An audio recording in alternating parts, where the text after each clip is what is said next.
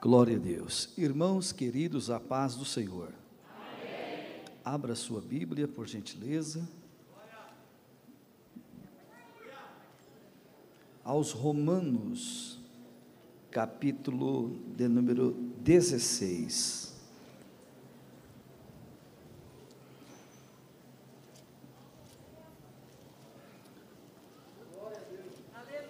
Oh glória. Aos Romanos, capítulo de número 16. Recomendações e saudações e votos deste último capítulo desta carta, carta verbalizada por Paulo, escrita por Tércio, enviada por Febe Passo a ler o referido texto. Recomendo-vos, pois, Febe, nossa irmã, a qual serve da igreja que está em Sencreia, para que a recebais no Senhor, como convém aos santos, e a ajudeis em qualquer coisa que de vós necessitar, porque tenho hospedado a muitos, como também a mim mesmo. Saudai a Priscila e a Áquila, meus cooperadores em Cristo Jesus, os quais pela minha vida expuseram a sua cabeça, o que não só eu lhes agradeço, mas também todas as igrejas dos gentios. Saudai também a igreja que está em sua casa. Saudai a Epêneto, meu amado, que é as primícias da asa em Cristo. Saudai a Maria, que trabalhou muito por nós. Saudai a Andrônico e a Júnia, meus parentes e meus companheiros na prisão, os quais se distinguiram entre os apóstolos e que foram antes de mim em Cristo. Saudai a Ampliato, meu amado no Senhor, saudai a Urbano, nosso cooperador em Cristo, e a Estaques, meu amado. Saudai a Pérez, aprovada em Cristo. Saudai aos da família de Aristólogo.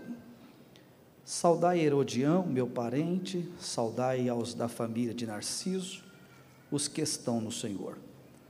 Saudai a Trifena e a Trifosa, as quais trabalham no Senhor. Saudai a amada Pérside, a qual muito trabalhou no Senhor.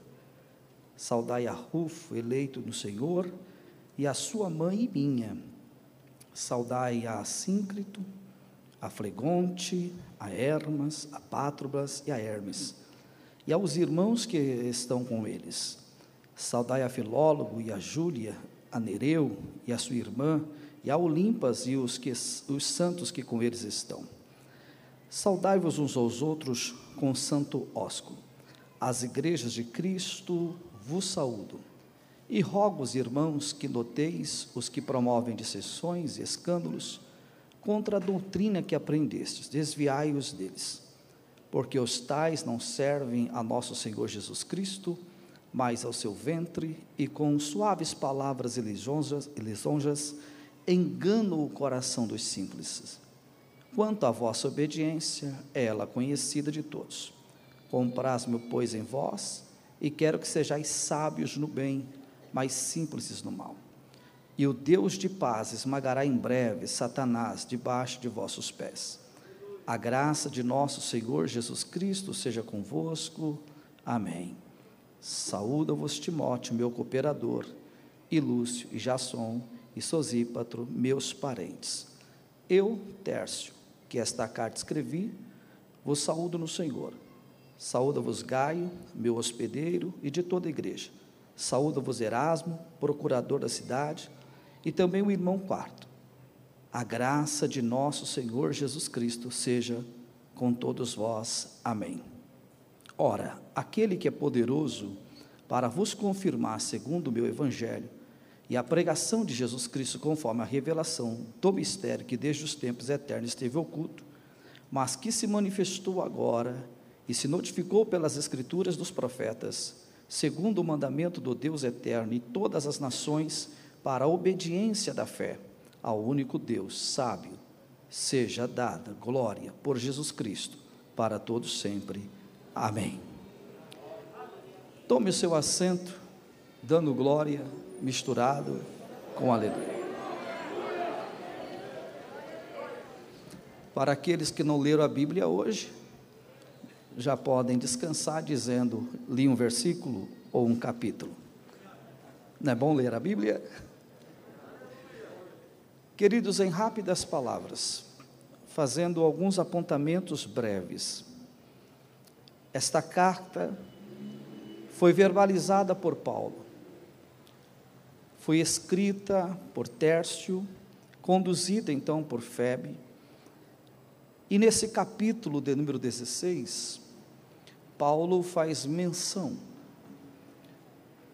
de uma lista enorme de nomes de pessoas, homens e mulheres, famílias, parentes, casados, solteiros, que foram importantes na obra de Deus, no ministério, na expansão do reino, na pregação do Evangelho. À altura dessa escrita, Paulo está terminando a sua terceira viagem missionária. O desejo de Paulo é de fato ir até Roma e poder ver face a face esses irmãos. Esse desejo está descrito pelas suas palavras no capítulo 1, no verso 10, no verso 11, como também no capítulo 15, verso 25, 26 e 27. Era desejo dele também, ao passar por aqui, comunicar com esses irmãos algum dom de Deus e depois seguir rumo à Espanha. O Paulo que alcançou os confins da terra do seu tempo como um pregador do Evangelho, como um plantador de igreja, como um formador de obreiros, como um teólogo das doutrinas centrais que rege a fé cristã, ele encerra esta carta, em específico este capítulo, deixando uma mensagem para todos nós.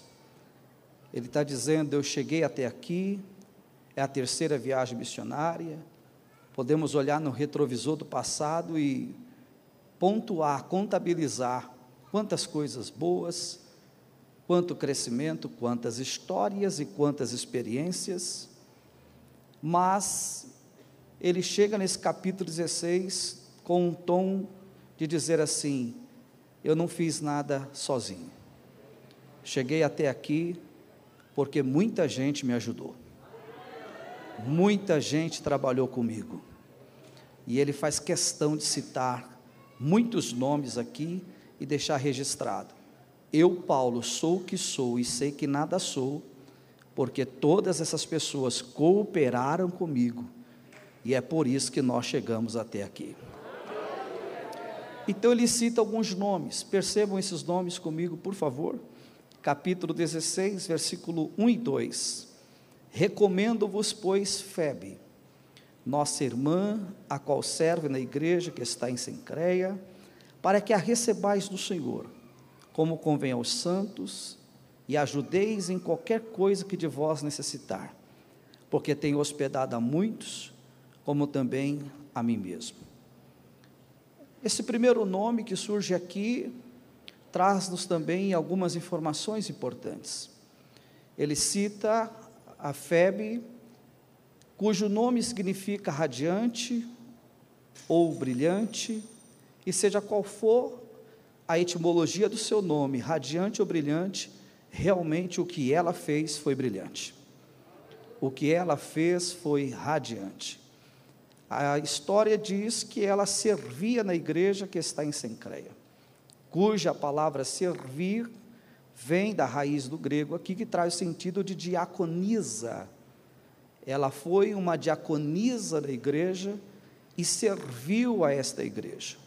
Paulo está recomendando ela para que a recebais, aonde quer que ela chegasse, ela não deixaria de ser aquilo que ela sempre foi em Sencreia.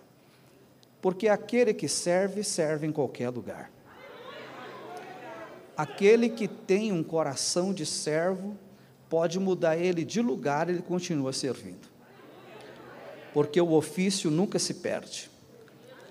Pode-se mudar o cargo, pode-se mudar o título, pode-se mudar a nomenclatura eclesiástica, mas o ofício ninguém muda. Quem é servo hoje é servo sempre. Ela serviu e serviu muito bem na igreja que está em Secreia, de maneira que, além de ser uma serva, uma diaconisa, ela também hospedava os obreiros, ela hospedava os homens de Deus que por ali passavam. E ela não só hospedavam eles, como também sustentavam a vida deles na obra e no ministério. No dia que Paulo recomendou, Paulo disse: recebe-a e cuida dela. Faz com ela aquilo que ela sempre fez, com tantos que por aqui passaram, inclusive eu. Com isso, Paulo está dizendo: aqui existe uma lei, a lei da semeadura. Aquilo que você planta é aquilo que você colhe. Se você serve, corre o risco de um dia alguém te servir. Se você hospeda, corre um risco de ser hospedado. E se você mantém, corre um risco de um dia Deus levantar alguém para manter o seu ministério, a sua vocação, a sua chamada. No versículo 3 e 4, surge um casal. Saudai a Priscila e a Áquila e Paulo diz: são meus cooperadores em Cristo, os quais pela minha vida expuseram a sua cabeça. O que não só eu lhes agradeço, mas também todas as igrejas dos gentios. E o 5 ainda diz: saudai também a igreja que está em sua casa. Veja que ele sai de uma serva, de uma diaconisa, e passa agora a falar de um casal. Ele está mostrando para nós que na obra de Deus, a diaconisa tem espaço, mas o casal também pode trabalhar. Áquila e Priscila, é interessante a gente observar o étimo dos nomes. Por exemplo, Priscila significa antiga, Áquila significa águia. Quando se olha para Priscila, cujo nome é antiga, não é a primeira vez que Áquila e Priscila está sustentando o ministério, ou investindo na vida de quem tem chamada. Porque logo que Acla e Priscila notou a vocação de Paulo em Atos capítulo 18, como também a vocação de Apolo, no mesmo capítulo 18 de Atos, Acla e Priscila passaram a ser para ambos verdadeiros investidores na obra de Deus. Por isso que Paulo usa a expressão meus colaboradores, porque eles investiam no ministério de Paulo investiam no ministério de Apolo. Já há muito tempo, daí a expressão antiga, porque não é de agora que ela é investidora, e a expressão águia, porque aquele que tem visão enxerga de longe quem tem chamada. E quando você tem visão e enxerga de longe quem tem chamada, Deus tem que levantar uma antiga com condições para poder te sustentar naquilo que você vai fazer, porque já tem alguém com visão para sustentar o seu chamado. É importante também ressaltar que Acla e Priscila têm as condições para investir, mas não têm as condições para fazer.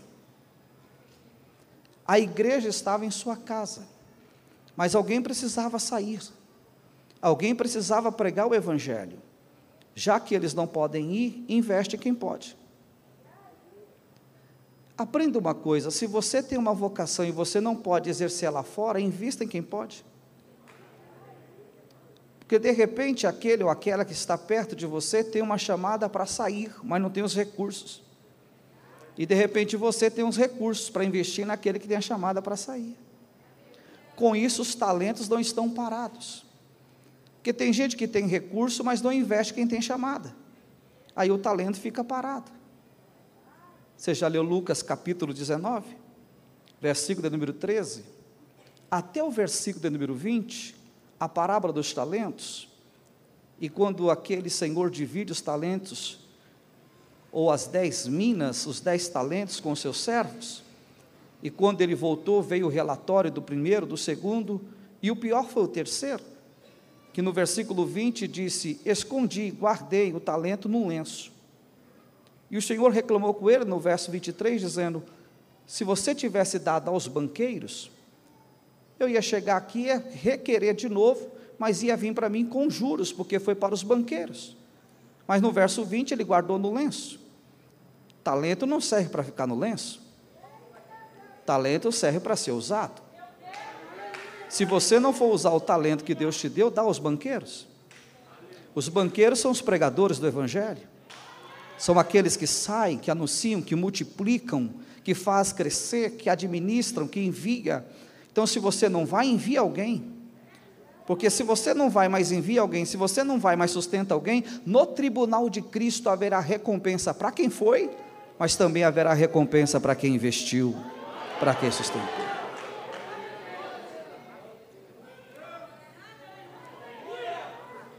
Capítulo 16, versículo 5.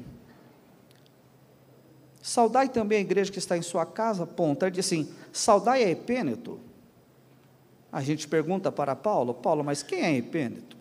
Ele disse, meu amado, que é as primícias da asa em Cristo. É interessante porque, repito, é a terceira viagem missionária, está encerrando. Desde quando ele começou até aqui, muitas coisas aconteceram. Muitas igrejas foram formadas, plantadas, igrejas formados, é, obreiros formados, muita coisa cresceu, eles estão vivendo um momento áureo. Só que aí Paulo vem e diz assim: saudai é pênalti. Por que, Paulo? Vocês cresceram tanto e você está lembrando dele. Quem é ele? Foi a primeira alma. As primícias da Ásia. Foi a primeira vida que aceitou a Cristo, foi o primeiro convertido, foi o primeiro que desceu as águas, foi o primeiro membro da igreja, foi o primeiro a participar da ceia do Senhor, foi a primeira alma que Jesus deu. Ele está dizendo: chegamos aonde chegamos, mas não podemos esquecer quem foi os primeiros que começaram com a gente. Ele nos ensina um princípio de liderança muito grande. Abrace todo mundo que está chegando, mas não esqueça quem começou. Vou repetir porque essa frase é muito boa. Abrace todo mundo que está chegando, mas não esqueça quem começou. Em todo lugar tem um epeno, que é as primícias da Ásia. E se você desprezar as primícias, Deus não lhe dará o crescimento. Vou tentar de novo. Se você desprezar as primícias, Deus não lhe dará o crescimento. Nós só temos o crescimento quando valoriza as primícias. Por quê? Paulo disse em Romanos capítulo 11, dá uma olhadinha lá para você ver, no versículo 16, ele disse assim: ó, se as primícias forem santas, toda a massa o é. Então, se eu valorizo as primícias, toda a massa, todo o volume maior, tudo aquilo que vai crescer também será santo, porque há uma valorização desde aquele que chegou primeiro. Ninguém é desprezado, tem lugar para todo mundo, ninguém faz nada sozinho. Louvado seja o nome do Senhor.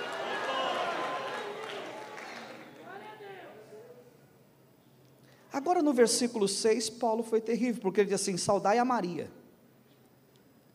Aí a gente pergunta: qual delas, Paulo? Ele diz: de propósito, eu não coloquei sobrenome. Saudai a Maria. Porque na pessoa dessa saudação, ele está lembrando de todas. Ele falou: se eu colocar sobrenome, alguém vai dizer, esqueceu de mim. Pegou? Então ele não coloca sobrenome, ele só fala saudai a Maria, justamente para lembrar de todas elas porque ele está dizendo: eu estou saudando não só essa, mas todas aquelas que passaram pelo ministério do nosso Senhor. E todas elas foram importantes, cada uma delas no seu tempo.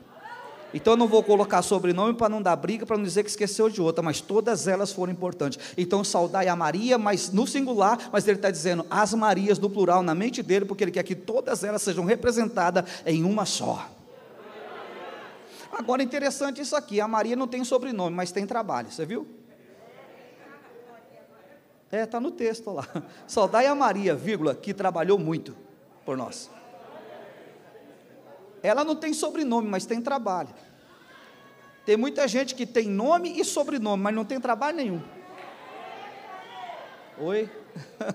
Boa noite. Percebeu isso?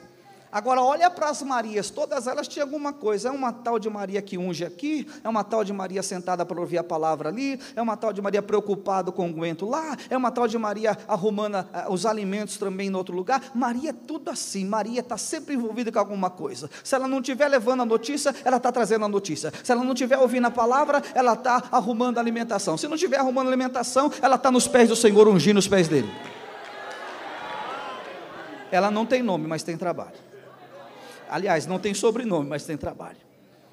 Aí quando você olha para o versículo 7, Paulo diz: saudai a Andrônico e a Júnia. Ele diz: meus parentes. Com isso, ele está dizendo: na obra tem lugar para os casados, tem lugar para a família e tem lugar para os solteiros.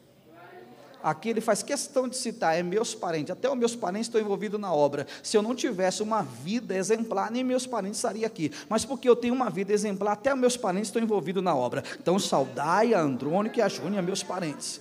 Aliás, ele não é só meus parentes, são meus cooperadores na prisão, os quais se distinguiram entre os apóstolos, quais foram antes de mim em Cristo. Ele cita até as pessoas da sua família. No verso 8 ele diz: Saudai amplia tu meu amado no Senhor. Aí ele usa a expressão amado, porque ele está dizendo: aqui nós temos amor, aqui nós temos respeito, aqui nós temos afeto, aqui nós temos carinho. Então ele não elogia as palavras de amor, de afeto, de carinho e de respeito quando ele vai citando alguns nomes. Como não poderia faltar, verso 9: Saudai a Urbano, nosso cooperador em Cristo. Saudai quem? A Urbano. Quem é Urbano? Ele disse: olha, quem é a gente não sabe não, mas pensa num negócio chamado Urbano que é importante. Porque se tem alguém que serve dentro, tem alguém para fazer a obra lá fora. E toda a igreja precisa ter um urbano. Que o urbano conhece a rua, conhece o bairro, conhece o valado, conhece o beco, ele sabe onde é que está a biqueira mais próxima, onde estão tá os traficantes. Ele sabe onde está os lugares mais horríveis. Ó, quer fazer missão? Chama o urbano. Toda igreja tem que ter um urbano. O urbano é aquele cara que veio do mundo, aceitou a Jesus. Você olha para esse camarada é estranho. Mas é que ele fala com todo mundo. Ele fala bom dia, boa tarde, boa noite. Ele fala de Jesus gostoso. A vida dele está num processo ainda de uma grande mudança para assim, entrar dentro de um contexto de uma doutrina e tal, para se igualar ao corpo que ele está chegando. Mas o urbano tem um negócio tremendo. Se ele passar por alguém, ele, ô oh, mano, beleza, tal, e aquele negócio dele, é urbano, coisa do urbano. Urbano é terrível, mas ele fala de Jesus, ele prega o Evangelho, ele evangeliza, ele não tem vergonha de dizer que Jesus salvou ele. Ele é urbano. Aonde que não tem um urbano? É, é urbano. No versículo 10, saudai a Apeles, aprovado em Cristo, e Paulo fala uma coisa importante, porque nem Paulo se achou aprovado, mas quando ele achava alguém, ele dizia: Vou tentar de novo. O Paulo nunca disse que ele era aprovado. Paulo nunca se sentiu aprovado, mas se ele encontrasse um, ele dizia: Saudai a Peles aprovado. Ele não tinha aquele negócio de dizer, poxa, tem um aí que é melhor do que eu, porque eu, mesmo com tudo isso, não sou aprovado, não me sinto aprovado, mas encontrei um Apeles. O Apeles é aprovado em Cristo, louvado seja o nome do Senhor. Então ele não tem dificuldade de reconhecer quem tem alguma coisa que ele ainda não tem. Paulo tinha tudo, mas ele não era aprovado. Inclusive, lá em Filipenses, capítulo 3, versículo 12 até o verso 14, o Paulo disse: é, Eu não me sinto perfeito, e acho que também não alcancei mas uma coisa eu faço, eu esqueço das coisas que para trás ficam e prossigo. Estou prosseguindo para o alvo, para o prêmio da soberana vocação em que Cristo foi chamado. Mas ele diz: Eu não me sinto, eu não acho que cheguei nisso, não estou nesse nível. Mas quando ele olha para a pele, ele diz: Está aí, um varão aprovado em Cristo. Isso é aprovado. Ele não tem dificuldade de encontrar alguém que tem aquilo que ele não tem e mencionar isso aqui. Isso é fantástico na vida de Paulo. Saudai a Peles, aprovada em Cristo, saudai os da família de Aristóbulo. Observe, ele está falando assim: saudai os da família de Aristóbulo. Aristóbulo não é crente, mas a família é. O Aristóbulo ainda está assim, não sabe se quer, se entra e não sai, está fazendo os cultos na casa dele para ver se ele aceita Jesus, mas a família dele é fiel, a família dele é crente. Você vai para o versículo 12, ele diz: Saudai a Herodião, meu parente, cita de novo, saudai aos da família de Narciso, e observe, os que estão no Senhor, os que estão no Senhor. Quando ele cita aqui a família de Narciso, os que estão no Senhor, ele está dizendo: olha, não esqueça do, da família de Narciso, porque na verdade Narciso esteve entre nós, mas já partiu para a glória, mas a família dele está entre nós. Saudai-os da família de Narciso. Ele está dizendo: não esqueça da família de Narciso, porque esse Narciso foi um grande homem, mas já dorme no Senhor, já partiu para a eternidade. Mas se ele partiu, não esquece da família dele, a família dele continua, está no nosso meio, está trabalhando para Jesus, está fazendo uma grande obra. Saudações aos da família de Narciso. Ele está, ele está mostrando nessa lista de nomes, cada nome é importante em um pedaço da história. Ele está dizendo: nós não chegamos até aqui sozinho. Todos esses aqui tiveram importância, cada um no seu tempo, como num grande quebra-cabeça, e cada pessoa se encaixa certinho nesse grande quebra-cabeça, aonde a obra está sendo feita. Por fim, ele vai dizer que o Deus de paz esmagará Satanás debaixo dos nossos pés, mas porque teve uma harmonia e uma construção, e cada pessoa foi importante no seu seu tempo nessa linda obra que foi realizada. Verso de número 12: saudai a trifena e a trifosa. Pronto, agora Paulo foi longe. A mente de Paulo era tremenda. Ele disse para Terço: Terço, coloca aí, saudai a trifena e a trifosa. Porque uma geração mais tarde vai querer ler isso aqui vai querer perguntar quem é trifena. Quem é trifosa? Talvez uma outra geração vai perguntar assim: você daria o nome dos seus filhos, suas filhas, de Trifena ou de Trifosa? A nossa geração que é toda, né, toda chique, exigente demais. Então a gente pergunta: quem é Trifena, quem é Trifosa? E Paulo diz: não se preocupe quem é. Mas por que, que esses nomes? É porque são nomes que ninguém tem, tem inveja.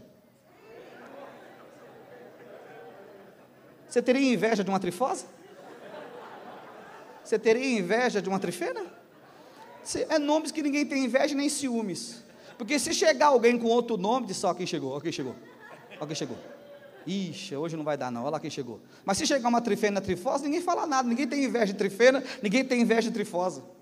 Ninguém quer competir com a trifena, ninguém quer competir com a, tri, com a trifosa. O nome não é nada, então deixa quieto. O nome já é feio, o resto que vem depois deve ser também. Só que olha o que Paulo vai dizer por detrás de dois nomes esquisitos. Saudai a trifena e a trifosa, as quais trabalham no Senhor. Ô oh, glória. O nome pode ser feio, mas o trabalho é lindo. Pegou? Você viu que a Maria não tem sobrenome, mas tem trabalho. A Trifena e a Trifosa, o nome não é muito lindo, não. Ninguém quer mencionar e ninguém quer ter ciúme nem competir. Mas vale ver o trabalho. Tem trabalho, está fazendo alguma coisa. Está fazendo alguma coisa. E por isso o Paulo está dizendo: escreve. O nome das meninas era feia, mas trabalhava. Pode colocar aí que a Trifena e a Trifosa era uma das nossas.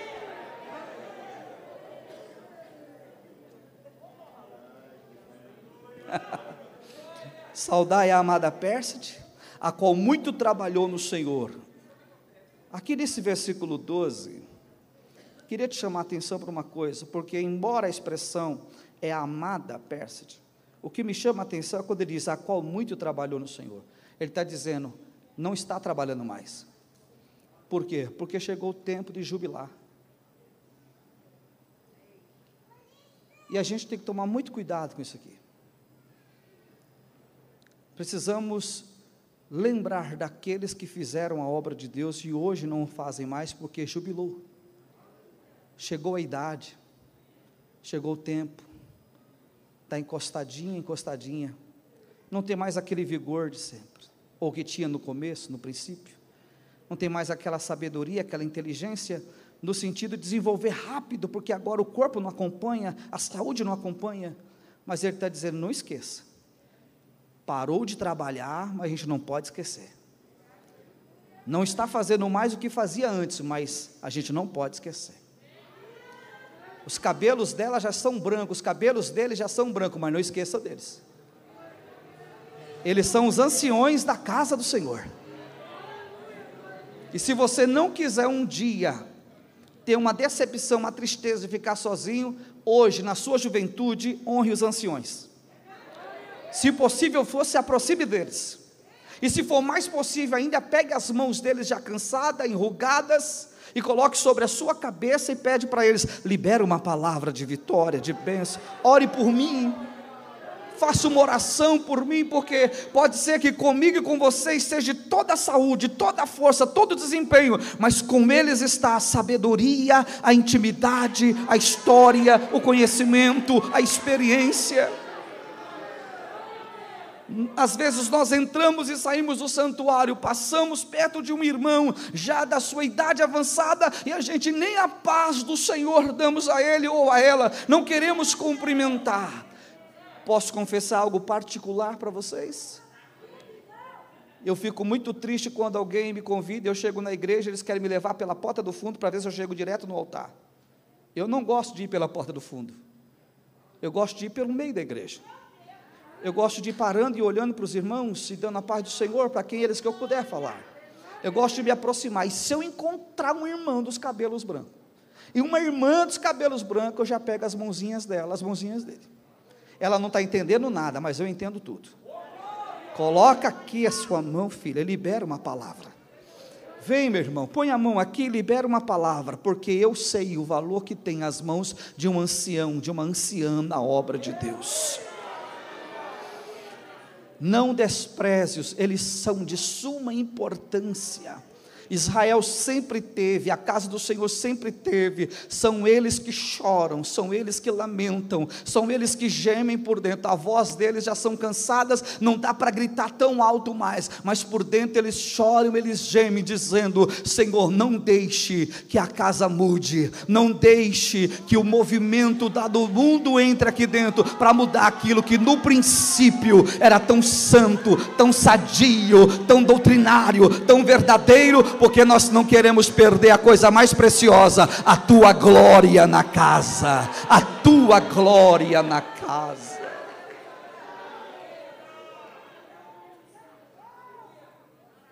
No verso número 13, ele diz: Saudai a Rufo, eleito no Senhor, e a sua mãe e minha. Ele diz: Rufo foi eleito no Senhor, mas pode observar que tem uma mãe aí é mãe dele e também é minha. Por que, que ele está mencionando isso? Porque é alguém que ora. Ele diz: o, o Rufo é eleito no Senhor, mas é resultado da oração da mãe. Se não fosse a mãe dele, nem eleito ele seria.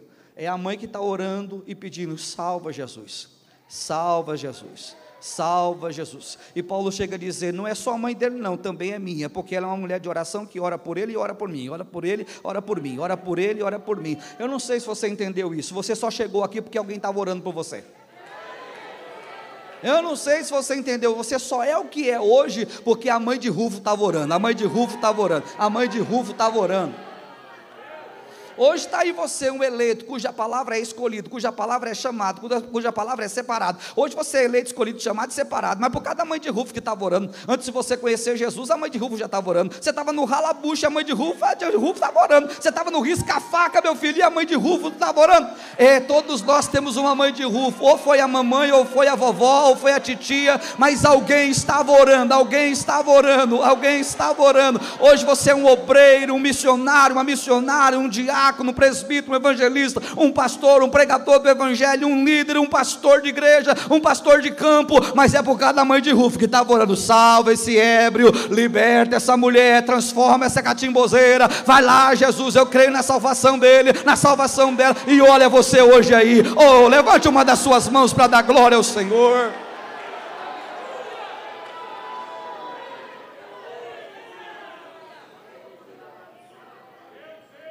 Verso 14, então ele diz: Saudai a Assíncrito, a Fregonte, a Hermas, a Pátrobas e a Hermes. Cinco nomes esquisitos. Ninguém quer esse nome. Pergunto para Paulo, por que esses cinco? No verso 14 ele diz: é cinco ministérios. Os profetas, os apóstolos, os evangelistas, os pastores e os mestres.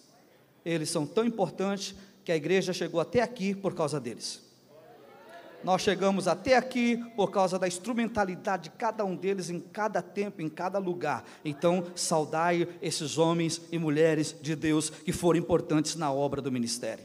Verso 15 ele diz: Saudai a Filólogo, o nome já diz tudo, amante das letras. Saudai a Júlia, que é jovial.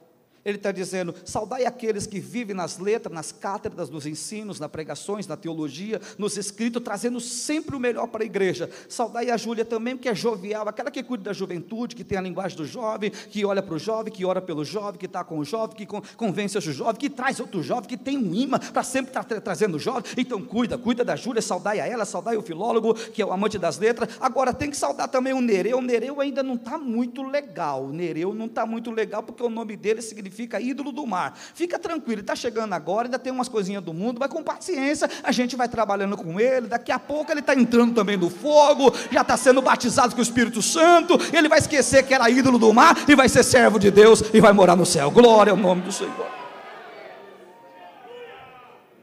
Ele é demais. Bom, fazendo uma síntese aqui, Ele encerra ainda dizendo, lá no versículo de número 20, 22, ele diz: Ô, ô Tércio, faz o favor, filho. Você está escrevendo aí tudinho, desde o capítulo 1 até agora? Sim, estou. Então faz o favor, põe teu nome aí. Ele disse: O meu, eu disse: É claro. Você vem comigo até aqui, faz tudo que eu estou fazendo, sabe tudo que eu estou realizando, coloquei cada nome, citei, você escreveu tudo, está tudo aí, tá. Então não pode ficar de fora o seu. Coloca bem grandão assim, ó. Eu, Terço, que esta carta escrevi, vos saúdo no Senhor. Ele é tão interessante que ele está dizendo assim: Eu não quero que a geração futura me conheça como o autor dessa carta.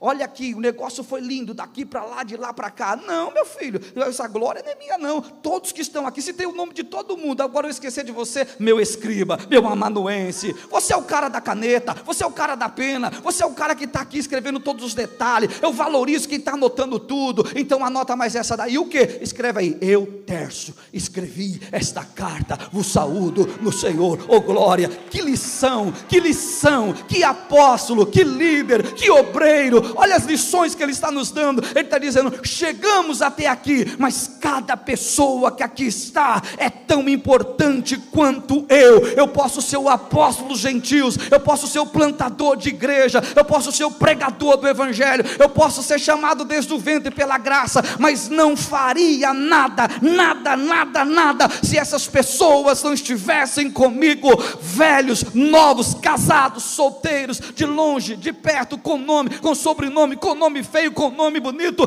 todos foram importantes e todos estão aqui. Todos, todos são importantes. Ninguém faz nada sozinho. Então a glória é do Senhor, a glória é do nosso Deus. A Ele honra, a Ele glória, a Ele louvor por esta linda e magnífica obra que Ele tem realizado entre os santos que aqui estão. Jesus é glorificado pela sua vida, pela sua instrumentalidade, pelo seu empenho, pelas suas lágrimas, pelas suas orações, pela sua responsabilidade, pelo seu compromisso, pela sua entrega, pela sua renúncia, pela obediência à doutrina bíblica, pela obediência aos regimentos internos do ministério que você faz parte, pelo amor que tu tens ao seu líder, ao seu pastor, tanto mundial como local, como setorial ou regional, tudo que você faz, aqui está o louvor, aqui está a glória, aqui está a honra, ao nome de Jesus. É aqui que Cristo é glorificado. Quando nós honramos, quando nós obedecemos, quando nós estamos de acordo com aquilo que foi determinado para ser, nos tornamos mais fortes, mais robustos, continuamos vencendo. A obra vai crescendo, porque um planta, o outro rega, mas Deus é quem dá o crescimento. Vai nessa tua força. 2021 está terminando, mas não termina sem que antes o líder se levanta para dizer: terminamos mais um ano, mas bem-vindo Trifosa, bem-vindo Trifena, bem-vindo Aristóbulo, bem-vindo Narciso, bem-vindo Terço, bem-vindo Febe, porque todos nós fizemos a obra do Senhor, não tem singular, só tem plural, não fui eu, mas somos nós, bendito é o nome de Jesus para todos sempre. Daí Paulo vem dizer: em breve, o Deus de paz esmagará a Satanás debaixo de vossos pés. Mas o que eu acho mais lindo é quando Paulo chega no versículo 20 e diz: A graça de nosso Senhor Jesus Cristo seja com todos vós. Ele está dizendo: é por causa da graça, tudo foi por causa da graça. A graça estava sobre Febe, a graça estava sobre Áquila e Priscila, a graça estava sobre Paulo, a graça estava sobre Terço, a graça estava sobre Maria, a graça estava sobre cada um deles, como agora está sobre a tua vida, sobre a nossa vida, é por causa da graça de Deus.